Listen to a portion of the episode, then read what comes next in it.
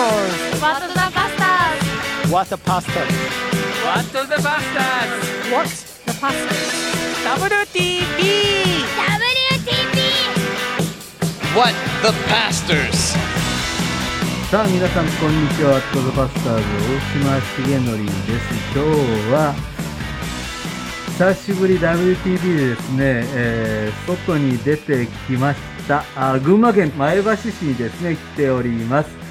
えー内田和彦先生のご自宅に来させていただきました。拍手はい、ようこそおいでくださいました。先生ありがとうございます本当出てくださってもうとてもとても嬉しいですねはい、えー内田先生のご紹介をまず早速したいと思うんですけれども、えー1947年埼玉県生まれで浦和高校時代クリスチャンになられた、まあ、浦高っていうとですね、まあ、埼玉でもうちの息子もですね埼玉県内におりますけれどもあ浦高っていうとなんか、もうね浦和の人からするとね「おう浦高」っていうですね。そしてその後はですね、えー牧師になる志をい抱いたのが東大文学部在学中学園紛争さなかまさに学園紛争をガチガチにやってる時に先生は東大入ってらっしゃったんですよね。いや、卒業時期だったんですよ、それ。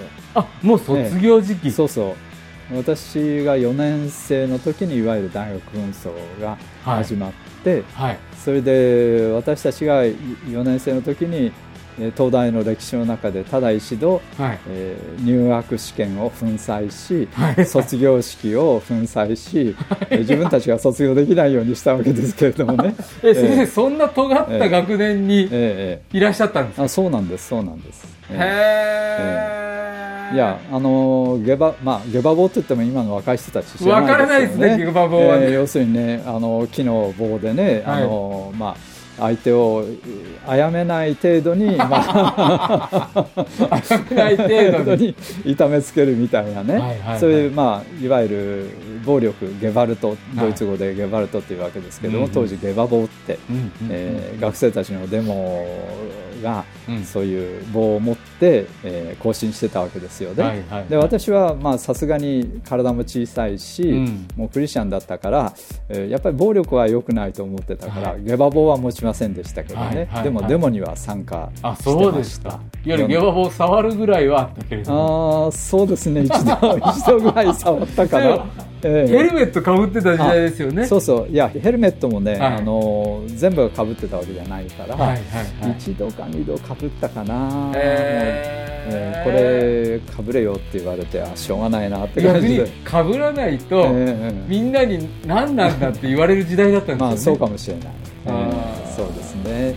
まあ東大の本郷通りではい。機動隊に石の一つも投げてたそんな感 そんな感じかそうでもしれない。えそうでですか、そんな内田先生の石投げてる映像いうのはちょっとなんか浮かばないですけどね。いや一つ二つですよ先生。そうですか、えーその後ですね内田先生は今日今回ですねたっぷりお話伺いたいですけどもお牧師になられて進学校入られて牧師になられて、えーそして、えー留学なさって、えー進学校教師を続けて今前橋で牧師をされているということで内田先生に育てられた牧師たちはもう山。いや山山ほどいないですよ。山ほどいますよね。そんなそんなでも、え先生恩師と仰ぐ人たちは。えまあそうですね。まあ、ね。あの進学校の教師は三十数年間？そううん。まあ、パートタイムのね時期も、はい。含めてですけれどもね。私がね内田先生にお会いした一番最初の記憶は向島福音住教会に僕が大学生の頃に僕が行ってたんですよ。その開拓の教会でね藤の森チャペルってところ、そうね。でそこ京都府京都府。京都府。僕が京都の大学行ってる時に、で内田先生が特別伝道集会かな、うんうん。来てくださって清原先生ってねそうそうそう、うん。はい。うん。あの伝道師の先生がうん。もう内田先生大好きで、で大島君絶対内田先生には大手な話聞かなあかんでみたいな感じの あのこの先生もねハンドボールやってたね体育会系のね先生なんで、女性の先生なんだけど、うん。でそれで内田先生に初めてお会いしてあこんなに気さくに話してくださるのかっていう。でねその頃僕が言ってたあの KGK ではあの内田先生に背中触られると献身するっていう。ねあのねあのさっきもちょっと話になってたんですけどあの夏季学校にね KGK の夏のキャンプに内田先生が講師で、うん。それこそもう9地区そう全て行かれたんじゃないですかうん、全て行ったかもしれませんね。北海道からね。ね、えー沖縄までね。九州沖縄。ねそうだからもう全ての地区の夏季学校の講師春季学校の講師って言ったらどこ毎年どこかの地区で内田先生が呼ばれてるのよ。だからあの先生どこかの地区のやっぱり牧師になろうかとか迷ってる学生、えーからするとねあのやっぱり内田先生に相談に行くわけよね。うんで相談に行って内田先生が祈ってくださるわけで兄弟祈ってるからねって言って最後にね背中をねそっと触られる。でこれでほぼ決まるらしい。そうなの？ほぼ決まる。あの時はねだからあのいわゆるねもう一つ長距派の進学校でいうとキリシンっていうのね、うん。あのもう一つう福音派と呼ばれるグループの人たちが行きやすい刑事系の卒業生の人たちに行きやすい進学校あったけどあの頃はね内田先生がね触ったら全員聖聖 聖書宣教会行くからね。あのねごっそり持っていかれてたっていうぐらいうん。本当に先生はあの時代多くの学生たちに影響を与えてくださいましたし、えねえ。確かにね。あの全国集会であれは何年の全国集集会だったかね、うん。あの思い出せないんですけれども関西の方のね兵庫県でね、はい。えー2003年です。かね、うんはい。で全国集会に来てたその学生たちの中からその次の年の春かな、はい。やっぱり45人、はい。あの入ってきましたね、えーそそそれから松原湖の、はい。えーで行われた、えー関東地区のはい。夏季学校かな、はい。やっぱりある年の、えー参加者の中からやっぱり45人ドカッとね入ってきてね。もう全員触られてるはずなんです。いやいやいや。本当に。それぐらいねなんていうのかな。先生はねあの講師の中でもいわゆる講師室にあの入っちゃう先生じゃないわけ。もうお昼ご飯晩ご飯みんなと食べた後、ん。で食べた後もねずっと話しててくれるのね。で先生こんなこと思ってるんだ今日の説教今日思った。あそうなのそうですかって言って。でねこの人格に触れていたいって多分ね、あの学生たちはみんな思ったのよね。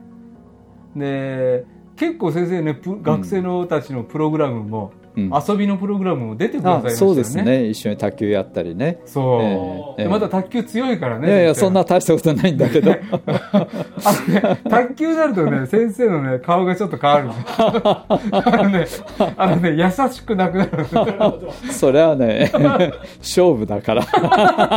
キラッと光ってね、あのね、それはね、ずっと、あの、僕もね、聖書宣教会をお尋ねした時にね、ええ。先生と一回やらせていただくことあるんあそうでしたかはい。ね、ええ。もう圧倒的に、ええ。あの、もうスマッシュがね、やっぱ違う。違ういやいやいやもういやいやもうそれはねえ私は卓球始めたの40歳ぐらいから。あそうなんですね。ええそれまでほとんどやったことなかった。あー。そうなんですよ。先生、まあでも、あのー今日はね、先生がどんな風にクリスチャンになられたかっていう、うん。あの、そして、あの、どうやって牧師になっていくのかっていうのをね、伺いたいと思うんですけど、先生、小学校の時とかスポーツとかやってらっしゃらなかったいやあの体小さいしね、はい。あの運動会もいつも駆け足すると、うん。えー一番ビリかビリから2番目がいいところで、あんまり体力もなかった。んですよ。親近感が湧きますね、うん先生。そうなんですね。私もそうだったんですけど。あ本当？大島さんもそうだった。僕はね小学校の時ね、僕の唯一下に友田君っていうね。えー そう僕をなんだ。支えてくれる。この友田君によって、あー。運動会はね一番後ろの列でやったああ、そうでしたか。はい。じゃあ同じようなもんですね。そうなんですそうなんです。まあですからね、うん。あの水泳も中学に入るまで泳げなかったし、へーあんまり得意ではなかったんですよね。あそうですか。えーそうなんです。先生何でもできるってイメージあいります？やいやそんなことないですよ。うんそれで、うん子供の頃はね、うん。音楽のテストなんかね、ううん歌うじゃないですか、うんえー今日は音楽のテストだなと思うとね学校行くのは憂鬱ね、うんうん。えーでもまああの登校拒否はしなかったけどね、うんうんうんうん。えーそんな感じで、えーそんなに運動とか音楽とか、うん。こうもうみんなを引っ張っていくというタイプではなかった。ですよね。うん。先生出身が埼玉県そうです。あの北浦和というところですね、今あの浦和福音住教会があるね、はいはいはい。もうまさに浦和のそばだったんですえーそう浦校のそば。あの私の中学の通学区の中に浦校があるんですよ。あそうですか、で北浦小学校から木崎中学というところにはい。住んだんですけど、木崎中学という中というね、はい。校章は昔旧制の浦和高校、うん。えーと浦和中学時代のうん。その気象をうん。もらってるわけですね。だから浦校の、えー古いもう気象直をもらってそうそうそうそう。だだだけどねそんなに裏校はあんまり入れない。他の学校の方がもっと入る、うんそんな感じでね。そうそうそう時は中とかね。この辺りは。岸中とかね。記事中とかね。そうそうそう。このね浦和プライドっていうのがあるのよこの辺りはね。どどこ中から裏校入ったっていうね。ちょっとね。まさに北大入るみたいなものよ、さうん。ね。ね。で浦和っていうねこの世界の中であるのよね、だいぶローカルな話になっちゃって。僕はね。そうそう。妻が浦和なので。あそうよね。そうなんですよ。そのあたりのね、うん。浦和情報はね、うん。こまめにねそうでしたね。聞かされてきたんですけど、でも先生そのえご兄弟は？うん、兄弟はね、3人兄弟で、はい。6歳上に姉がいて、うん。2歳上に兄がいてね。先生末っで子末っ子。おー。3人兄弟のね、えーはい。でまあ兄も姉も割と優しくしてくれてたし。あそうですか、んまあ親からも可愛がられて育ったっていうえー。感じですかね、でも先生、うん。ご両親がクリスチャンだった。じゃない。全あ然関係なかったですね、え何かの宗教をしっかり持ってらっしゃるとかいやむしろね、うん。あのあんまり仏教とかうん。神道とか神社とか何々教っていうのは、あんまりこう信じないというか距離を置いてる、そん。なるほど。なそんなタイプのあ親、そうですか。ええだったですね。じゃあ先生、ええ。どこでキリスト教に出会うんですか？うーんとねまああのまあこれはねやっぱり不思議な神様の背後の、うん。こう導きがあったんだろうと思うんですけれども私の6歳上の姉が、うん。えー幼稚園入ったんですけどそれが教会の幼稚園だったんですね。改革派教会ですよ。あ、そうですか、ええ。かい北浦和の改革派教会、えー。あのそれこそ不思議な導きなんですよね、あの松尾武先生ってね、はいはいはい新海約聖書うのん。初版のうん。新約主任ですよね、そうです。あーねそう思うと、えーそうなんですよ。今の先生のに繋がってきますね。そうそうそうそうなんですよ、それでね私の 6, 6歳上姉ですから、はい。姉がちょうどその幼稚園を卒園する頃ね、うんうん。私は母親のお腹にいて、で生まれてきたわけ。2月生まれですからね、だからもうこれはあの推測する以外ないんですけれども多分あの松松尾先生はねはい。私の母親に対してね、はい。えー私の母親は磯子って言うんですけど、はい。まあ、内田さんって言ったか磯子さんって言ったかね、うんうんうんうん。あもうじき、あのー出産ですね、うんあそうなんですよ。お祈りしてますからね。ぐらいのことをおそらく声かけをしてくださったんじゃないかと。なるほど、松尾先生がね。なるほど。でその松尾先生が、はい。まあ、新海訳の翻訳を終えて50代で召されて、それからその後その新訳の責任者はずっと空席だったわけですよ、うんうんうん。いなかった。で何十年かして私がその後継ぐことになったんですね、それはちょっと今先生、ゾクゾクっときますね。え、え。だから天国に行ってね、は もう松尾先生にお会いしたらね、はい。いやもう不思議な導きですね と、えー話ができるかななんてね思うんですけど。ええ。だからそういう祈りが多分はい。あったんだと思うんですよ、ね、なるほどなるほど。であと親族にもう一人だけ、はい。これは父方のうん。父のいとこの息子、まあ私にとってははとこですね、はいはい。あの関西聖書進学校に行ってるんですよ。塩塩屋のね。そうですか。それでね卒業してでも牧師にならずに、うんうん。浦和に保ザナ園っていう、あのうん。施設があるんです。あの、まあもともとは戦災孤児をあー預かったことから始まってね。それで今あのやはりあの恵まれない家庭の子どもたち、いろんな問題を抱えている家庭の子どもたちを、えーまあ、面倒見てる施設ですね。うん。その、えー施設の、えー施設長というんですかね、はい。保ザナ園の園長になられた方がいらっしゃるんですよ。あ。そうですか。でその方もおそらく、まあ、私たちの家族のために、うん。あの祈ってくれてたんじゃないかなと思うんです。でも先生はそんな自覚は一切ないあもちろん全然いない、ええむしろクリスチャンになって10年20年してからそのことにあそんなことがあったんだ気がついたっていうねあそうなんだっていうね、ええ。ででもじゃあ一番最初に出会っていくのが？出会っていくのはね、うん。あのー私が聖書をあ読んでみようかなと思ったのははい。中学2年ぐらいの時なんですよね。はいでそういうわけで姉ははい。はいあのー教会、まあ、幼稚うん園キリスト教でも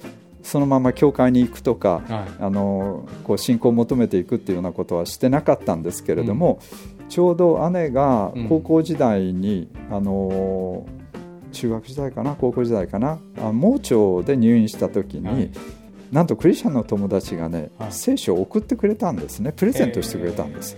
ね、結構高いね今だって聖書高いですからね、い。よくね聖書を送ってくれたと思うんですけど旧新約のちゃんと入った。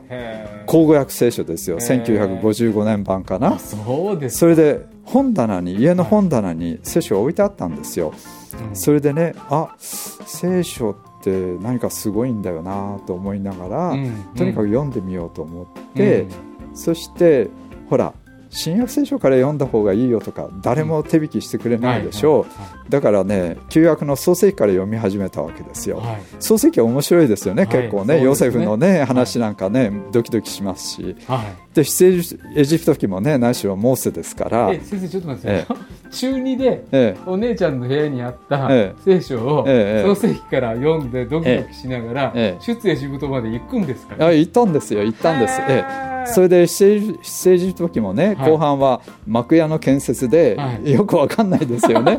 でも我慢しながら読んではいはいはい。そしてレビ記もなんか生贄の話もなんかね深いジャングルの中を迷い込んだような感じでね、はい。読んで確かねレ、えーっと民数記ぐらいの途中でもうギブアップしたんですね。へえねえ。よく読んだと思う。よいやでもよく読んだし、そのお姉さんによく友達があげてくれましたよね。そうなんですよね。だってそうじゃなかったら、ええ。その少年内田和彦そうそうそう。中2のええ、13和歳。彦少年は、はい聖書を読むことなかったですよねそれでね、はい。でも教会には行かなかったわけですよ。行く機会はなかった。なるほど。それで浦和高校に入って、はい。えー高校入学2週間目ぐらいかな。はい。あのーある日授業を終えて、えー放課後、まあ、みんな部活に行ったりとかね、うん。する中で教室の後ろの方で78人友達がうん。なんかね喋ってるんですよ、うんそれでね「え何話してんの?」ってその中にこうえ入ってったらね、浦和の駅の近くでアメリカ人の宣教師がね、はなんか集会開いてるんだ。聖書の話してるんだ、はい。ね、それでほら浦校は男子校でしょう、はいはい。そしてね浦校って言えばあとね浦和一条という女子校があるじゃないですか。そうなんですよ。そうそうなんですよ。平久さんね、裏子は男子校なんですよ。もうゴリゴリの男子校なんです。よ。もうで一方でね、浦和一条っていうまあ、女性の中でも、まあ、優秀な女性たちの集まる女子校があるんですよ。これはもうねち地方特有なんですよ。そう。福島もそうだよ、ええ。いや前橋もそうです。前橋あそうですよね。ええ。前高と前女とね、はい。ええ。前橋前高っていうのは前橋高校っていうと前高っていうと前橋工業になるわけ。なあよく分かってらっしゃる。前高っていうわけ。渋そう。高とかね。うん。あーそう。高高っていうの高崎。うん。高崎高校ね。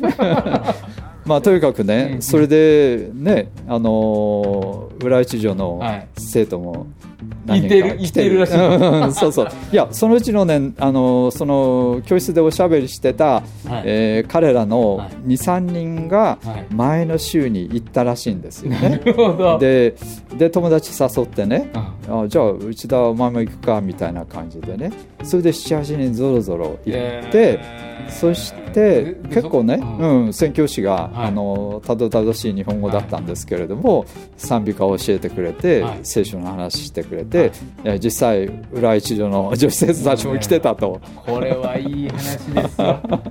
内田先生がね一女に釣られたっていう。ね あのもちろん英語にも興味があった。聖書にも興味があった。しかしそこに一女の人がいるっていうのは、それでね、そう？はい。うん、それであうちに聖書あるよなと。うんうんうん。で何年か前に、うんはい。旧約もそれなりに読んだんだなと思ってね、よし来週からは家にある聖書を持って、お姉さんのものだけど、はい。姉のものだけど、はい。もう半ばもらったようなもんだから、それを持って行こうと思ってはい。通い始めたんですよ。えー、その時で宣教師の先生のお名前は？あのねマイヤー先生って、マイヤー先生、うん、あの1950何年かな、うん。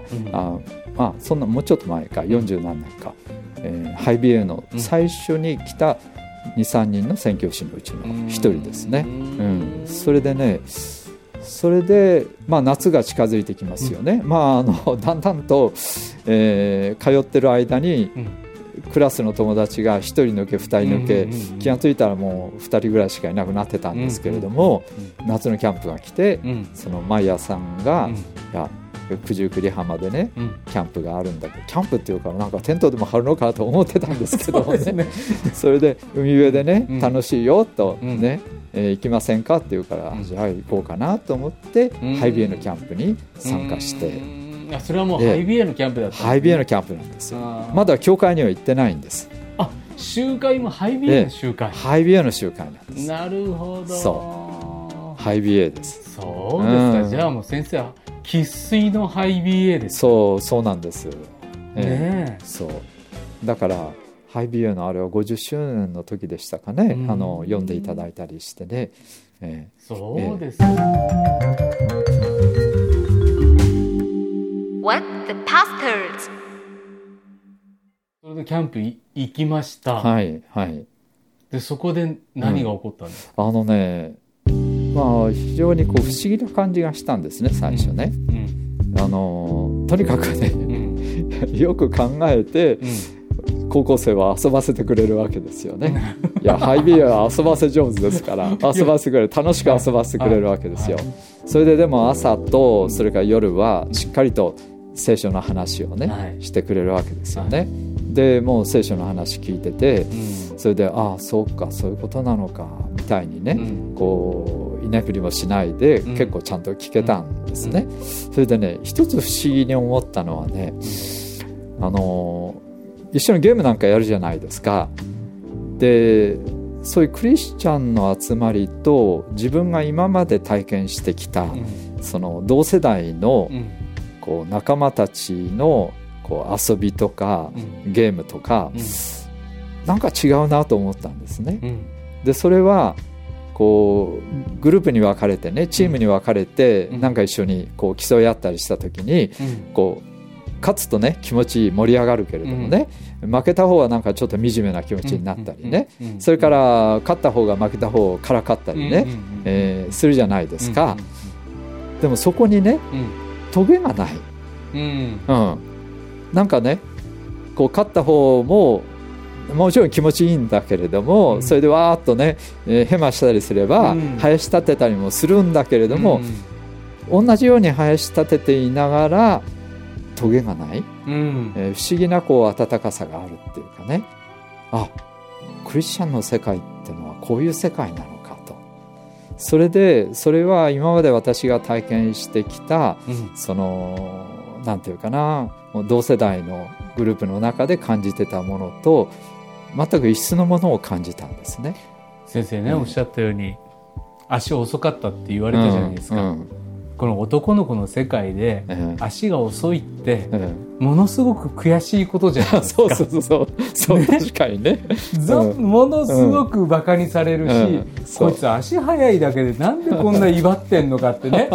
今だったら思いますよ。足速いってそんなに偉いんかって思うけどあの小学校低学年時代の足が速いってクラスのもうヒエラルキーの上にいるんですよ英ね。雄になるからね。ね。うん。リレーの選手選ばれるっていうのがそ一番なんかかっこよくモテるう。ヒーローよ、英雄よ。でもいくら勉強できてもよ、うん。ね。勉強できても、うん。あの足遅いとうん。バカにされるのよ、ね。でもそれが同じそのクリスチャンのキャンプで負けてからかって笑ってる笑いも明るかったんですね。そう、そう、トゲがないっていう。かな。ああでもうん先生それよくわかりますね人を癒しめるようなものがなかった。うん。踏みにじるようなね、そうそうそうそうそう。うんだから、あ、こういう世界うでん自分も一緒に生きていけたらな、という感じ。楽だなと思うんって、うん。それはありますね。あこういうところだったら、自分が守られるっていうか、うん。あるいは自分もこういう人になっていきたい、ねそうそうそうそうそう。そうですね。うんだからまあ最初の決心っていうのはね、うん。まあ、それであの夜の集会なんかで、うんあのイエス様を信じたい人手を挙げてくださいって、うん。まあ、当時だからね、うん。こう決心者を募るわけですよ。はいはい。それで私も3日目か4日目ぐらいかな、ハイビエのキャンプ何しろ月曜日から金曜日までやりますからね。い長丁場やりますからね。5泊で4日目か5日目ぐらいの夜ああ私も手を挙げようと思って、僕も手を挙げようと思って手を挙げた。でだから、まあ、最初の決心っていうのは、まあ、一種の憧れうん。クリスチャンの世界に対するね、それで、まあ、1年目は終わったわけですよ。それでキャンプから帰ってきてうん。それであハイビエの集会に来てた上級生浦高の3年生の人が、うん。なんか、うん、浦和の岸町駅から近いところに、うん。え教会があるって言ってたなと思って、教会を探しながら、えー行ったのが浦和福音住教会だったんです。まだねあの旧中山道から一つ奥に入った裏通りでね、うん。えーそれでしかもね最初日曜日行った時にはね 見つからなくてね結局ね、はい。えー行けなかったんですけど、えー。よし来週こそはちゃんもうちょっと確かめていこうと思って、うん。で 2, 回目はねあの成功して教会見つけてね。それでもう礼拝始まってた、うんうん。うん、それでなんかオルガンの音が聞こえてね、うん。で受付に誰もいないのね、うん。いなくてね、うん。でもまあここにスリッパがあるから履いていいのかなって思ってね、でそーっとドア開けてね、後ろの方に、うん。えードキドキしながら入ってった、はい。えーそれが15歳の9月かな。夏休み明けぐらいですよね。それがね初体験ですよ、えーでも先生ね僕今聞きながら思ったのはこの共同体というか、ええまあ、コミュニティというかこういう人たちのところに入りたいっていうのが、なんかの信仰のスタートっていうか、うん。いきなり罪分かったかとか イエス様が神様だと分かったかとか、うん。でそれ分かってないとクリスチャンじゃないよとかじゃなくてね、え。この人たちのトゲのない場所言葉あるいは振る舞いえうん。あここに入っていきたいなって思うところに手を挙げたその信仰をねイエス様は大事に育ててくだまさあったわそうでしょうけじゃないですか。ね。そうでしょうね。えそれってすごくえうん。なんていうのかな。ねクリスチャンになるってどういうことなのかっていうことの中で結構僕らはこの関係性の中に共同体の中に入りたいこ、まあ、本当にことされることっていうか、そういうことはすごく絶えず大事なことですよね、まあ、でもその先生入り口は多分先生のその後のクリスチャン生活の中でもトゲのないというか、そうね。トゲのない信仰者でいようとされてきたっていうのも あそうかそうか。あんまり考えたことなかったけど。いやいやトゲのあるクリスチャンいっぱいいますから。ね でも先生そういうなんていうのかな。うん。嫌味なちくりと指してくるとか、だからそう思うとねそうね。あのそうなんだよ。あのね聖書宣教会入って内田先生の門下生というか憧れて入った人はねみんな内田先生っぽくなるの一瞬。でもね途中でね持たなくなってね 昔の顔出てくるんだけど。いやいやいやもう。でもね先生も憧れられたように先生もそのように生きてこられたっていうのは大きいですよね。でもその15歳で教会行きました。でもその後どうやって続いてくるんですか、うん、それでね、うん。あのーその頃はい。あの実名出しちゃっていいんですかね、はい僕先生ね、はい。あのちょうどねあのアメリカから、えーアメリカの進学校を卒業して、はい。日本に帰ってきたばかりのおじろ先生っていうね、はい。えー元新聞記者なさってた、あのもう本当に伝統熱心でね、うん。良い先生でしたけれどもね。そうそうそう、うん。どんどん開拓ですそうそう。ねあの先生が牧師になって間もない頃だったんですね、それでね、えー私がちょっとまああのこういうわけでハイビエでね、うん。ハイビエのキャンプで決心して、うん。で教会に来たいと思って来たんですってうん。こうお話ししたらね、うん。えーあそれじゃあもう洗礼の準備しなさい言われてね、それで洗礼準備クラスに出るように勧められて、もうもう早速洗礼準備が始まったんですよね。それで様子見るって話でね。うんそうそうそう。今にしてみるとね、うん。もうもし私がね、うん。あの15歳の 15歳の内田和彦少年が私の前にいたらね、うん。それじゃあまあ3ヶ月ぐらいまず礼拝に出て、うん。それから洗礼準備クラスを9ヶ月ぐらいやって、うん。それからまあそう早くて1年かなぐらいになるところだと思うんですよね。はいところがねもう今から考えてみると早いですよ。うん9月に教会に行き始めてね10月の27日か8日だったと思うんですよ私洗礼受けたの。うん、だからねうん何回洗やったんですか？礼洗礼準備クラスもね34回ですよ。うんそれもねあの当時 JCC って言ったね、まあ、今の TCU の前身ですよね、そこで学んでた新学生の方が、ちょっとこう白黒板を使いながらね、うん。ミニ黒板使いながらなんかいろいろと教えてくれて、うん。それで証を書いて出して面接はあったのかな。とにかくねうん。洗礼ですよ。はい。洗礼受けちゃったんですね。それ、ええ。ご家族は？うーんまあ一応家族には断りましたよ。あそうですか、うんうん。じゃあ受けることになったわ、えー、するわそうそうそうそう。でそれでねそれで洗礼受けて、そうそう洗礼受けて教会員になるわけですよね、はい。で教会員になってまあそして洗礼受けたんだからなんか奉仕もって言われて、それでちょっとねやっぱり教会生活が重荷になってきたんですね。はい。うん。それでね高校1年のちょうど12月に、あのー北浦和に住んでうたその家がね、うん。手狭になってきて、もう私が15歳兄が17歳うん。18歳、うん。でさらに姉とうん。いましたからね、うん。それでね家も古くなってきたっていうんで、その大宮のちょっと在の方にね、うん。まあ、今東武野田線の七里って駅がありますけど、岩槻の手前ね、はい。あそこであの新しい土地を買って、あの両親が家を建ててね、でちょうどそこに引っ越しをしたんですね。で引っ越しをしたのをまあ一つの理由にしてちょっと浦和の教会から離れてね。奉仕で疲れるし、もう重いし、んそうそうそうそう。もう当時の福音中のあの勢いが、そうそうそうそうそうそうね、ええもうねこういろんな要求が来るでしょ だからねはい、それでねうん。あの少し大宮周辺の教会ね、はい。あのちょっと大宮に越したから、うん。家の近くの教会探しますって口実をつけてね、はい、それでね改革派の教会にも行ったんですお本当ですか、ええ、きあ裏あの大宮のね、はい。西の方にねはい。歩いて1 4 5分かな、はい。えー上小町っていうところにね、今もあると思うんですけど改革派協会ね。はいはい。それでねうん、うん。それでまあそこでも歓迎してもらったりしてね。あそれででも行ったり行かなかったりって感じでね、でしてたんですけれども、うん。ハイビエはやめなかったのね。なるほどえーなるほど。ハイビエやめなかった。それでまた高校2年になっ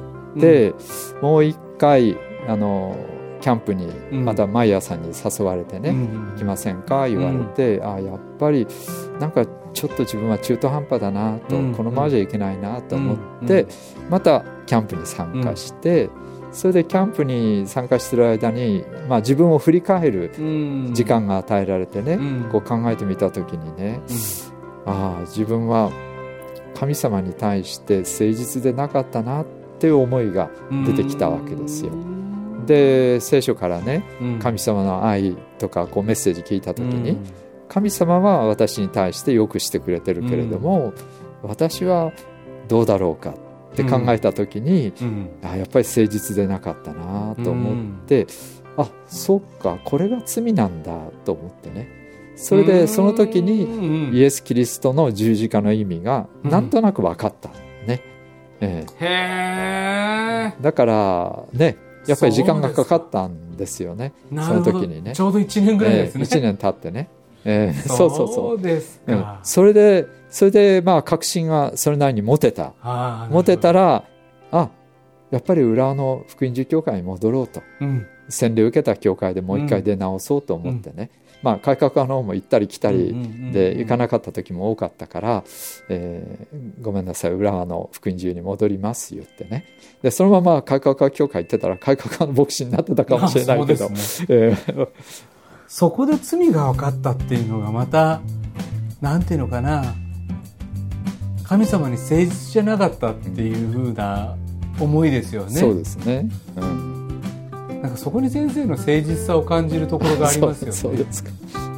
うん。ねそっか。そこで罪が分かってでもそれで高2で教会戻っていきます。戻ってはい。それでねあの高3私ね割とあの部活はそんなにあのずっと一貫してやってたわけじゃないんですけれども、まあ、文化部で適当にやってたんですけれどもなぜかね高校2年の、うん、あれは秋ぐらいかな、クラスの友達から「うん。あのえ内田お前生徒会立候補しないかな」って言われてですね、なぜなのかよくわからないんですがクラス上げて応援するから「おい、えー会長になるよ」なんて言われて、それではじゃあ生徒会やってみるかなんてね、はい。えーそれでまあ結果としてはうもう一人あの友達がうん。立候補するっていうんで、うん。えーなんなんですか。お互いに調整してね、うん。談合を開いて それでじゃあ、えー宮崎君っていうんですけどね、ね彼はもう本当に私よりも優秀な人でだからじゃあ君があの会長やるよ、うん。じゃあ僕は副会長になるからとか言ってね、うん。それで信任投票でうん。生徒会、えー始めたんですね、うん。だけどその会長に選ばれた彼がねすぐ病気になっちゃったんですね、うん。で結局私が会長代行でうん。半年間まあ生徒会を率いることになって、うん。そんな忙しさもあったためにね、ハイビエの方はね平日行けなくなったんですね。えうんえそれででも教会は忠実に行っでうん。それで夏のキャンプ3年目の夏のキャンプはね、うんハイビエじゃなくてね、福音住教会のキャンプに行ったんですよ、うん。高校生キャンプ。はいはい。で当時ね福音住教会は琵琶湖のねはい。あの北の方ですね、うんうん。えー竹生島とかって島がありますけど、それが見えるあたりにはい。キャンプ場を持ってたんですよ、はい。昔。聞いたこと聞い聞いたことね、はい。えーそれでそのキャンプ場がまだ始まったばかりでね、それこそキャンパーがみんなで石ころを覗いたりしてね、うんうんうん。やらなきゃいけないようなねで奥山実先生なんかがはい。京都の福音住教会の牧師でね、うんうん。えまだ30代インドネシアに宣教師に行く前の奥山先生、それとかまだあのえー朝顔教会の牧師になる前の井出貞志先生、わらびの福音住教会の牧師ね、牧師だったでああいう先生たちと一緒にね、はいえー45日過ごしてでもうだからええ浦和から琵琶湖までみんなで行ったんですそうそうそうなんですよ。オール福音中が集合したんですよね、あの頃ね。そうなんです、うん。夜行列車ですよ。夜行列車でね、はい。えー前原の駅で、えー朝を迎えてそこで顔を洗ってね、うんうん。それからね 琵琶湖の北の方にね、はい。えーまた乗り換えて行ってあとはバスに乗ったのかな。なんかすごい旅でしたよね。それでそのキャンプで私はねやっぱり献身しようと決心をしたんですよ。でそのきっかけになったのはね、うん。あのあこういう話になると思わなかったから、うん。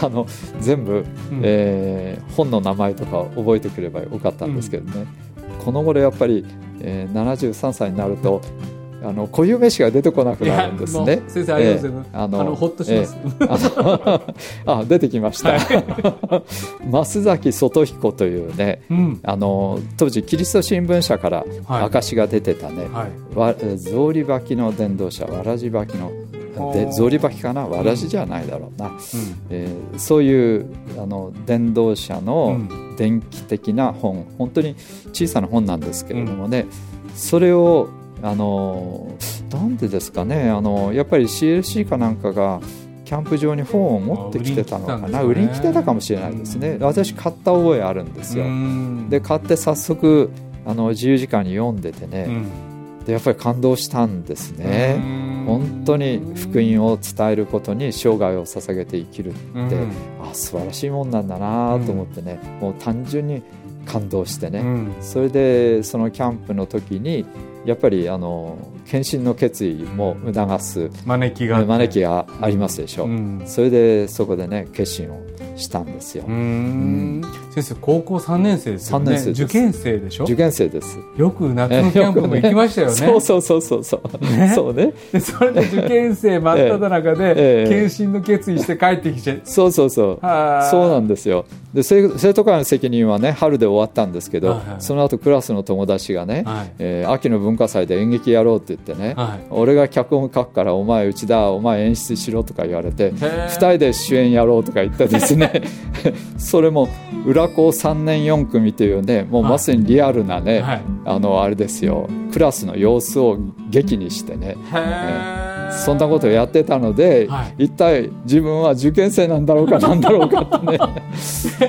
それで、はい。うん、文化祭終わってからね、はい。本格的に受験勉強。して。うん、だからもう浪人覚悟ですよね。まあ裏校ってねええ。よく4年生高校って言いますもんね。あそう。あそんなことはあるの？あるんですよ。もうね裏校ってね文武両道もすごい確かにからね確かに。あのね、部活やる人たちはみんな、あの4年生だって言って、うんうんあの浪人して東大入るっていう、うん、そう。コースがあるんですよね。浪人はもう当然っていう雰囲気はありましたね、うん。だからね私もねまあでも私はね全然東大行くつもりなかったから、あのなんていうかな、まあ、あの家がね公務員、父親公務員でしたから、あのやっぱり父親の安月給考えるとね、あのやっぱり国立大学行かないと無理だろうなと思ってね、えーまあ、えーまあ、そ埼玉大学地元だから埼玉大学に行ければいいかなぐらいに思ってたんですよね。そうなんです、そうなんです。当時は北浦和の駅の反対側でね、うんうんうんえー私が学習塾で行ってた塾のちょっと先が埼玉大学ですから、もうそんな感じでいたんですけれどもね。はいでも高校の先生が「いやお前は東大目指した方がいい」ってこう言ってくれてですね、それでまあ頑張頑張って、うんね、10月から頑張ってでそれで現役で入るんですか？あ入ったんです。へえ先生その頃何になりたかったんですか？その頃はね。一方の決心を夏やっちゃったってえいう言いーやっちゃ方ありますけど、ったやっちゃったからね、はい。い、やもちろんだからやっぱり牧師に将来なろうという思いは大学入った時点でははい。ありましたよ。いやもう大学1年生え18歳の内田青年ははい。牧師になるぞってもう18歳思ってるんですね。それはありましたね。ええ。でもね子供の頃はねあ。さっきちょっと話出てたように、うん。あの子供の頃はねあこれ言いましたけ？どあのアナウンサーになることも考えた。いやいやこれ僕は今日初めて聞いた話で、先生アナウンサー向いてると思います 先生 NHK にいそうな感じ、そうなんですよ実際。実際そう思ってた。それでね あのプロ野球の実況中継なんかね、はい。あの当時子供の頃あの、うん。野球盤なんていうのねゲームがあってね、あのボードゲームの一つでね、うんうんうんうんで自分で一人で野球ゲーム作ってねそれでそのどっちが二塁打だとか、うん。どっちが三振したとか、まあ、あのピッチャー、えー第1球投げました。ど真ん中ストライクバッター打てませんでしたとかねそういう実況中継を自分でしながら、はい。架空のあのープロ野球のね、はい。シーズンを作り上げていく そんなことをやるのが小学校3年生ぐらいの趣味だったんです。じゃあその演劇とかも、ええ。そういうプロデュースするとか、ああそうだね。演出するとかも、うんうん。そうそうそう。結構もう好きだったんあですね。そうだったのかもしれない、ああ。うんいや僕ね先生の説教聞いてても思うんですけど、なんかね映像が浮かぶようにお話しなさるんですよ。あでねいらない言葉があんまりないんですよ。ああそうですか。あの楽しい言葉うんうん。よ分かる分かるっていうのって、うん。結構余計な言葉が邪魔しててうん分かりにくくなるってことあるじゃないですか。ああありますね、うん、先生本当よどみなく言葉のあそれはもう子供の頃から培われたものなんですね。いや神様の説理でね訓練されてたのかもしれないね。練習。そうですか、え実況中継なんてええ。まさにアドリブの世界ですそうなんですそうなんです。あー。しかも自分で試合を架空に作ってね やってたわけですよね。そのあたりが天才肌だよね、いやいやいやもうねあのだから三谷幸喜さんっていうね、あーあの人なんかもう自分で全部、あの人形で映画のようにあそうなんだ。シナリオを作り続けてでそれをおじお母さんとかおばあちゃんがうんもうなんて面白いのって言ってうん褒めてもらいながら、そうやってねあの才能は育ったっていうそうなんだ三谷幸喜ね、はいはい。えもう先生もまさにえそうだそうかもしれない。あー。だから子供の頃はアナウンサーね、それから中学ぐらいはうんなんだろう、あれかな高校はい高校時代はでも一時は弁護士になろうかなと思ったこともあって、うんうんうん政治にも関心があったから、でも東大法学部はちょっと入れないだろうなと、うんうんでまああとはまあ教師かなうんぐらいに思って、うん。でもやっぱり決心した以上牧師かなってそんな感じでね大学に入ったんですよ。うんそうですか。ちょっと先生ねもうねあっという間にお時間が来ちゃいました。なのでちょっと待ってくださいね。先生ね次回今度牧師、えー進学校に入って牧師になっていく内田先生ストーリーを伺いたいと思います。えー皆さんからの番組への感想リクエストお待ちしてます、えーぜひですね質問とかあーこんな風に内田先生の会聞いて思ったとかですね。そんなことも皆さんお寄せください。メールアドレスは wtp.pba-net.com メッセージにはラジオネーム。年齢匿名希望の方はそのように書いてください。ツイッターはハッシュタグ WGB7 でツイートしてください。では今日の「ワット・ザ・バスターズ」大島重則と内田和彦です。次回放送は12月7日月曜日アドベントに入ってますそれではまた次回さようならさようなら。この番組はラジオ世の光テレビ「ライフライン」でおなじみの TBA 太平洋放送協会の提供でお送りしました。